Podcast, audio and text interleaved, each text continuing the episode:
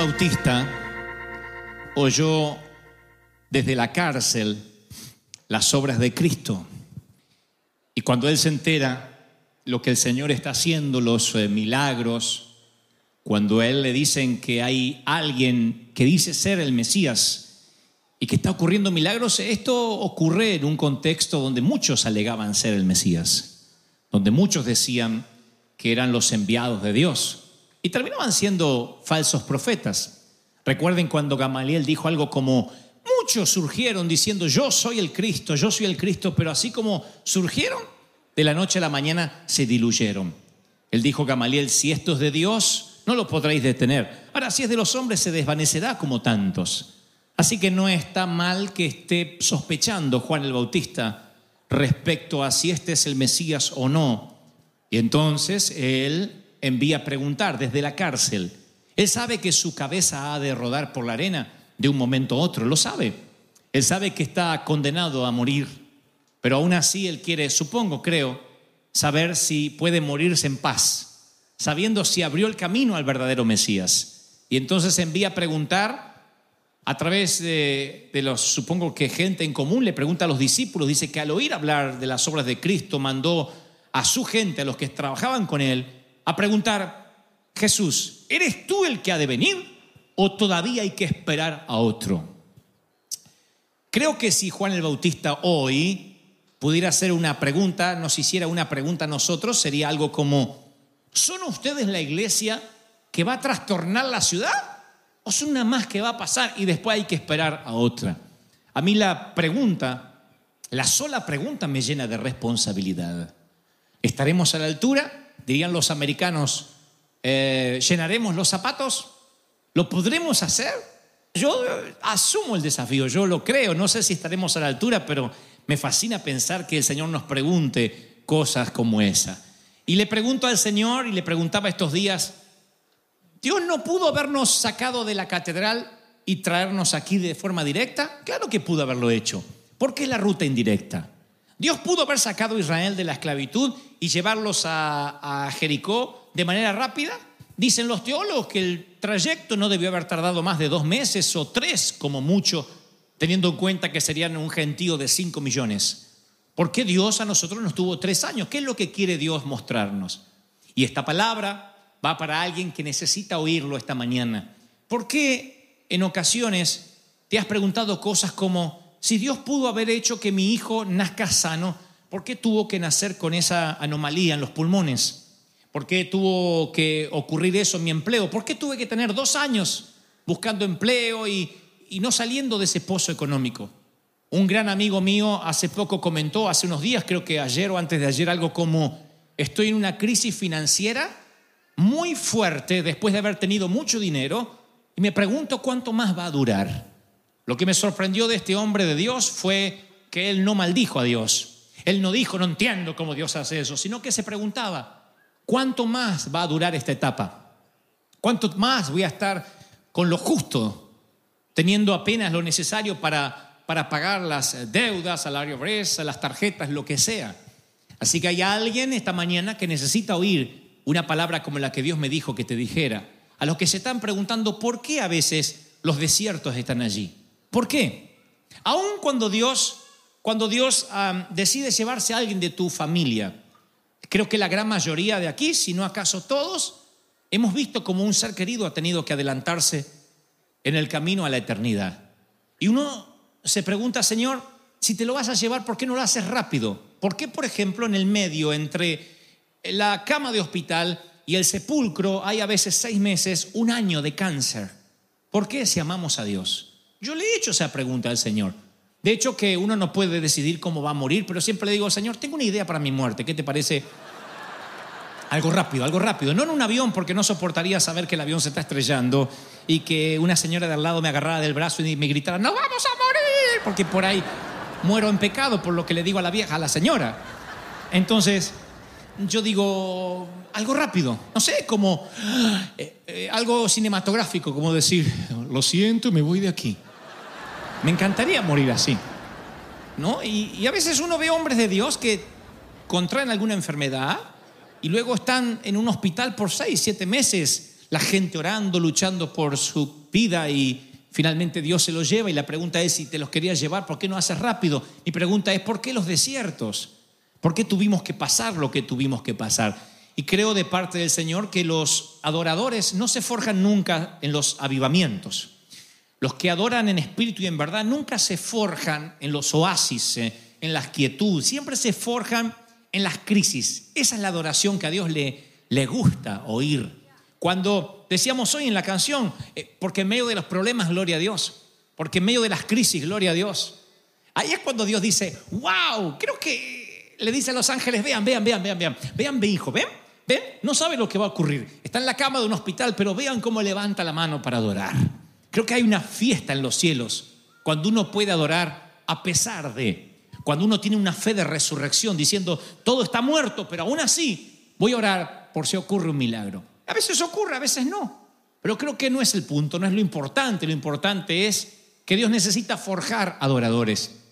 Y yo le preguntaba al Señor, ¿por qué el desierto? Y Él me trajo a la memoria una oración que yo había olvidado que hice.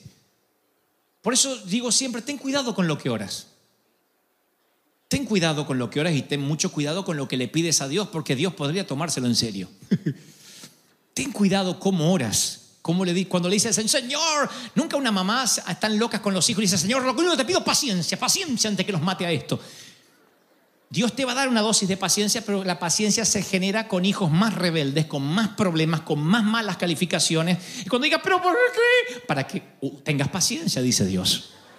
Cuidado con lo que oran, ¿no? Cuidado, porque por ahí hay muchachas acá solteras diciendo, ay Señor, que tenga la cara de Brad Pitt y que sea alto como Schwarzenegger y que tenga físico así. Yo sé que todos los actores que menciono están viejos y están por morir, pero bueno, no conozco los nuevos.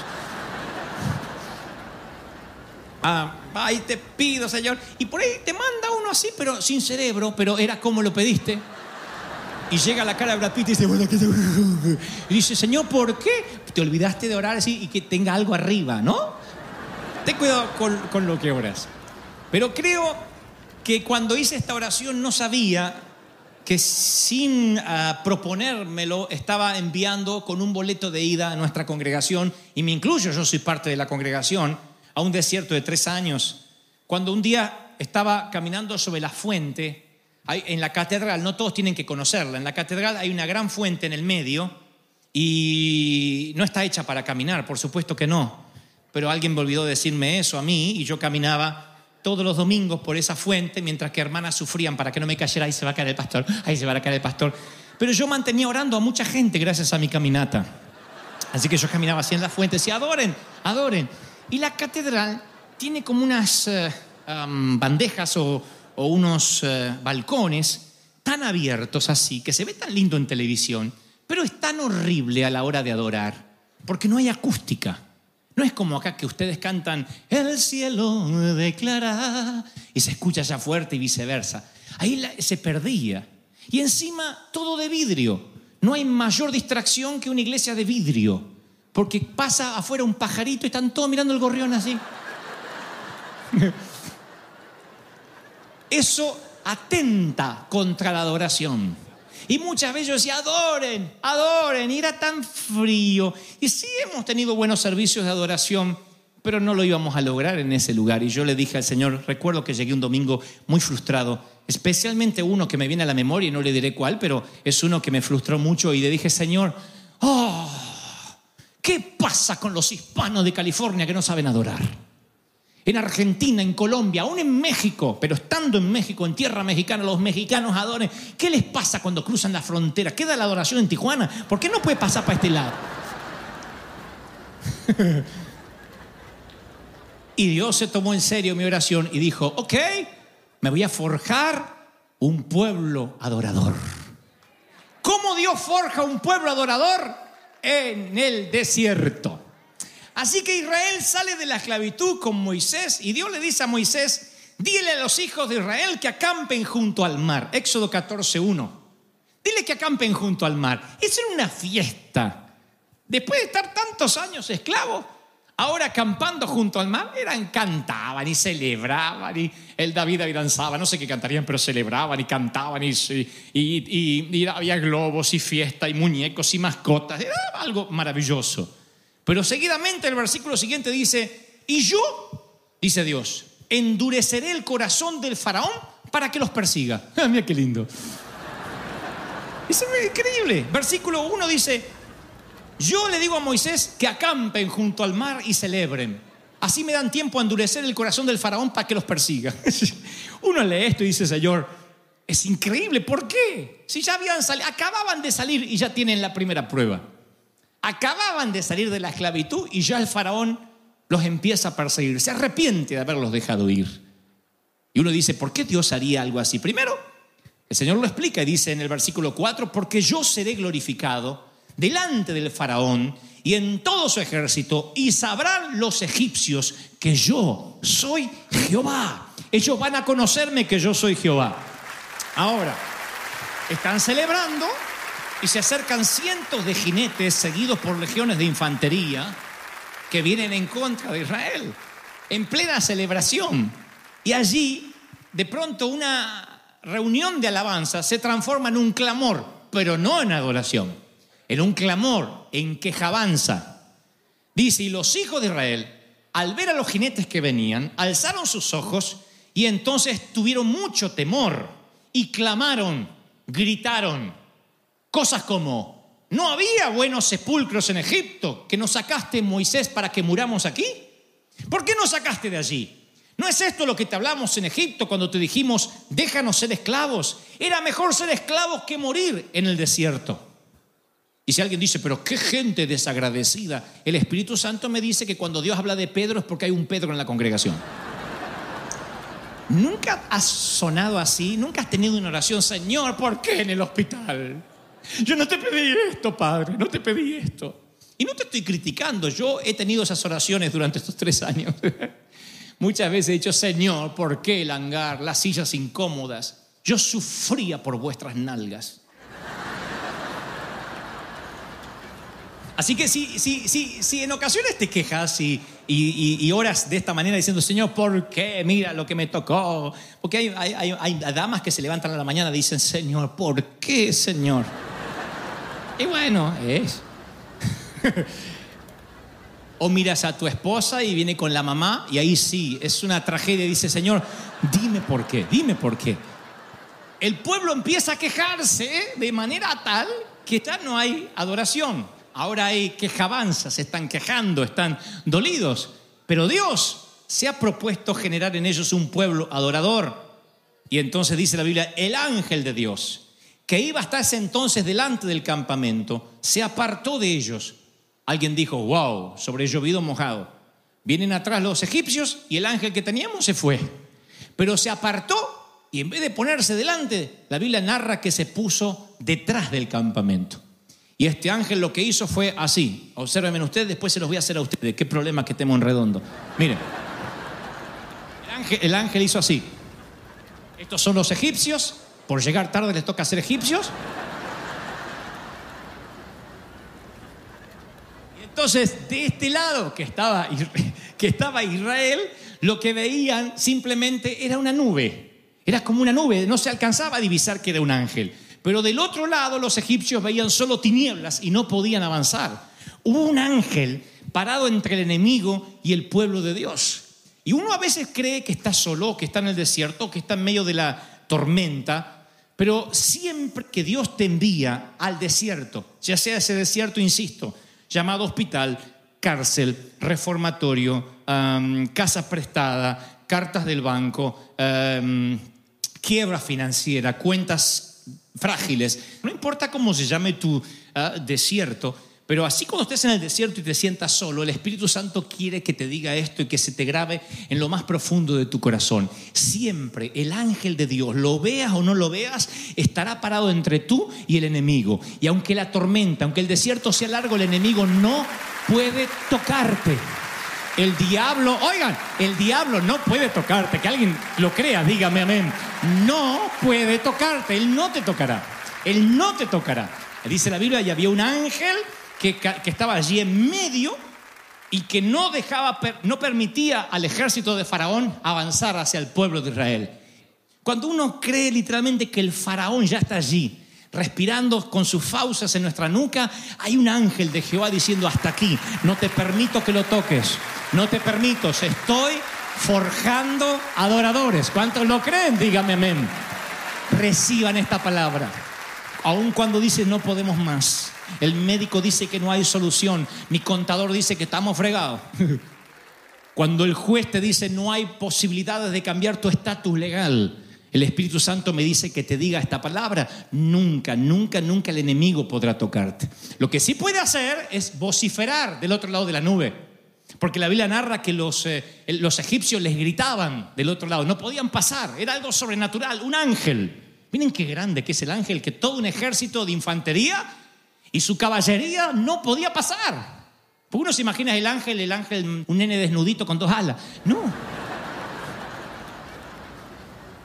Si uno se imagina que es un gordito desnudo, así con dos alas que anda hacia arriba, dice, este es mi ángel guarda, guardián, cambie los pañales por lo menos porque el ángel son así unos cositos gordos. No, el ángel es un guerrero que con una espada se... Y hay una cortina de fuego. ¡Wow!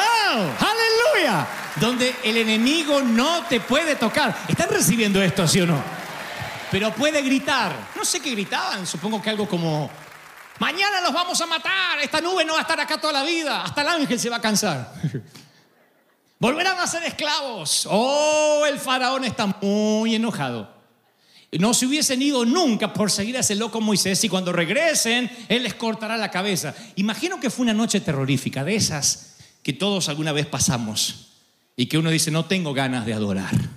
No, no, no, yo no tengo ganas de adorar, no es el momento de adorar, se me fueron las ganas. Estoy triste, estoy deprimido.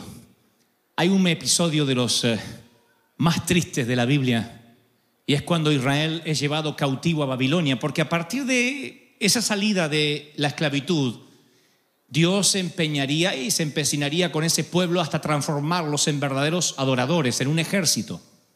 Porque cuando iban a tomar Jericó, tenían que actuar como adoradores, no como ejército. Luego tenían que ir a la conquista como soldados, pero tenían que adorar, dar determinadas vueltas, gritar, clamar a Dios todos juntos, hacer un servicio de adoración tan fuerte que los muros se cayeran. Y este grupo, esta chusma de quejumbrosos, no iban a tirar, no, ni siquiera una pared, ni siquiera una columna, no podían voltear ni una silla. ¡Ay, ¿para qué no sacaste de aquí? Yo dijo, wow, esto va a tardar mucho tiempo, long, long time. Esto va a tardar mucho tiempo hasta que se transformen en verdaderos adoradores. Porque para derribar los muros de Jericó tenían que ser buenos adoradores. Así que entre la salida de Egipto y la toma de Jericó, tuvieron también sus 40 años, nosotros apenas tres. Siempre den gracias a Dios por eso. Apenas tres. Pero ellos tuvieron sus 40 años. Y uno de los episodios más tristes es que cuando ellos fueron tomados cautivos, cuando ellos perdían batallas, cuando estaban rodeados de enemigos, nunca querían adorar. Decían, es que no tengo, no me nace, no me nace para adorar. Dice, la Biblia narra que cuando Israel en cierta ocasión es tomado cautivo por Babilonia, ya muchos años después, todavía había gente que no había aprendido. Y dice, junto a los ríos de Babilonia, nos sentábamos y llorábamos y nos acordábamos de Sión. En los sauces que hay en media de ella colgamos nuestras arpas. Colgaron las arpas. O sea que colgaron los instrumentos, las guitarras, dijeron, las vamos a colgar. Dejaron de adorar, los músicos dejaron de ser músicos, ya nadie levantaba las manos, Dice, y los que nos habían llevado cautivos nos pedían, canten, canten a Dios. No se estaban burlando, querían escucharlos cantar porque Israel tenía fama de ser un pueblo adorador. Y entonces los babilonios decían, vamos, canten a Dios, adoren a su Dios, o solo le adoran cuando todo va bien. Los captores le pedían a los cautivos que cantaran. Y ellos dicen en el Salmo 137, 1, nos pedían alegría. Nos habían capturado y nos pedían alegría diciendo, a ver, cántenos alguno de los famosos cánticos de Sión. Y nosotros dijimos, ¿cómo vamos a cantar el cántico de Jehová en tierra extranjera? Creo que Dios nos llevó a tierra extraña como iglesia, como institución. Creo que nuestro paso por el Convention Center, por, eh, por Hangar, por, este, por sitios que a veces, cuando estábamos en tierra extraña, era porque Dios quería ver si éramos capaces de adorar, aun cuando no sabíamos que iba a venir. Fue allí cuando algunos de ustedes declararon, pastor, si nos congregamos debajo de un árbol, solo asegúranos que la presencia de Dios estará allí y no nos importará. Ese fue el día en que Dios dijo, puedo confiar en este pueblo. ¿Cuántos lo creen? Dígame amén. Pero el Señor me dice que te diga exactamente lo mismo. ¿No será que para que salgas de tu crisis tengas que hacer una declaración como hizo esta iglesia, de manera conjunta? ¿No será que tengas que decir, Señor, sabes, Eh, no me gusta esta enfermedad, no me gusta sufrir de los huesos, no me encanta que me duela, no sé, las coyunturas o, o que este cáncer todavía esté allí, pero si me sanaras o no me sanaras, yo te prometo que te voy a adorar en medio de las crisis. Alguien hoy necesita hacer esa promesa. Decirle, Señor, no me gusta vivir en pobreza, no me gusta tener justo para pagar, pero hoy quiero hacer un pacto contigo, así como hizo River Church, como hicimos como familia, que si tú por alguna razón no nos bendijeras financieramente, aún así, como dijo Pablo, me voy a saber contentar con lo poco, me voy a parar en una piedrita así haciendo el equilibrio hasta que las aguas bajen. Dios puede confiar si haces una declaración así.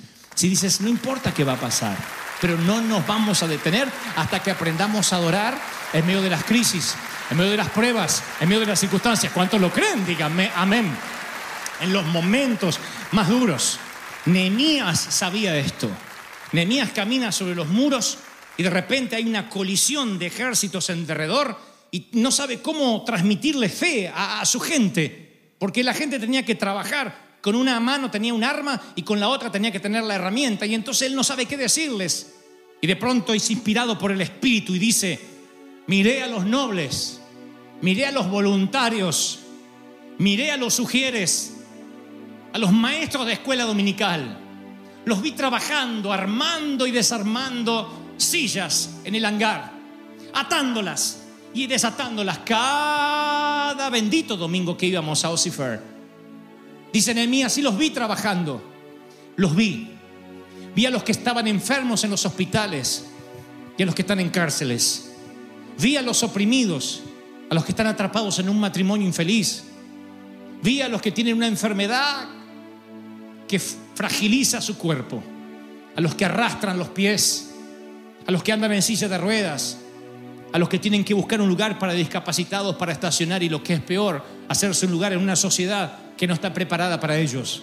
Los vi y tuve que darles ánimo, dice Nehemías, y no supe qué decirles. Y entonces recordé y le dije, no temáis delante de los enemigos. Es en estos momentos donde tienen que acordarse del Señor grande y temible y sacar fuerza y pelear. No tengan temor. Aunque estemos en tierra extraña, vamos a pelear. Y los babilonios dicen, canten una canción. Vamos. Nos dijeron que ustedes cantaban en la catedral, que cantaban en el Convention Center y dicen que cantaban también en el arena y a los lugares donde iban. Canten, canten, esforzaos, sé valiente. Fue lo que Moisés le dijo al pueblo. Pero si hay que situarse en un momento profético hoy, si tuviéramos que hacer una homología con el pueblo de Israel, este es el primer discurso, este es, esto es lo que diría Josué, es lo que dijo Josué al pueblo. Estaban allí a punto de entrar a la tierra prometida, eran adoradores. ¿Cómo lo sé? Ese pueblo se forjó en el desierto.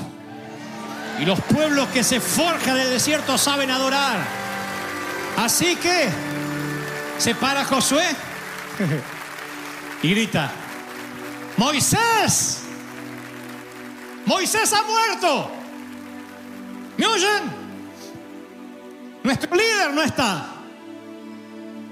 Eso es algo más que un obituario, que un anuncio de, de muerte. Eso es el anuncio de una etapa que se termina. River Church, se terminó el desierto. Hemos llegado a casa. Moisés ha muerto. Lo que, lo que nos sacó de Egipto se murió, se terminó. ¿Pueden sentirlo? Pero aún el Espíritu Santo me dice algo más. Él me dice que no detengas tu adoración, no te entregues, no te rindas, mami, no te rindas. Papá, no te rindas, no te rindas. Tus hijos nunca serán del enemigo, nunca lo serán. No te rindas. No importa si están aquí o del otro lado de la frontera o en otro país, eh, no te rindas. Pelea por lo que amas. Lucha por tus sueños. Y aunque se tardare, espéralo, porque ciertamente vendrá. Aunque se tardare, espéralo. Dios permita que estemos muchos años juntos, pero siempre digo donde me invitan a predicar, si me tocara partir. si no nos volviéramos a encontrar, le digo si hay gente que nos visita de otras partes y ya no regresará o Dios no nos permitirá cruzar los caminos. Quiero encontrarte en el cielo. Quiero que nos veamos allí y me digas algo como, Tante, Dios forjó en mí un adorador. ¿Sabes? No es nuevo esto de cantar con ángeles. He cantado con ellos y he practicado sin saberlo por años. Nada más que en lugar de estar aquí ante el trono blanco, lo hacía en la cama de hospital, en la cama 42 de la sala de quimio. Allí aprendí a ser adorador. Otros dirán, oh, espera que les cuente mi experiencia. Yo aprendí a adorar junto a los ríos de Babilonia, en una casa rentada, en un garage prestado, con mucha humedad y a veces no sabiendo qué comer. Y en medio de unos fideos recalentados, ahí dábamos gracias a Dios y adorábamos. Así que continué aquella adoración que comenzó en el garage aquí. Otros dirán, yo comencé cuando tuve aquella gran crisis matrimonial. Recuerdo sentarme en el automóvil y llorar delante del volante y poner una canción y cantar y cantar y cantar. No sé cómo fue, pero aparecí aquí en los cielos. Y ahora me uní al coro celestial de barítonos, tenores y los mejores cantores que ha dado el cosmos del universo. Y sigo cantando porque he sido un adorador de desierto y allí cantarás algo como, se oye un son del cielo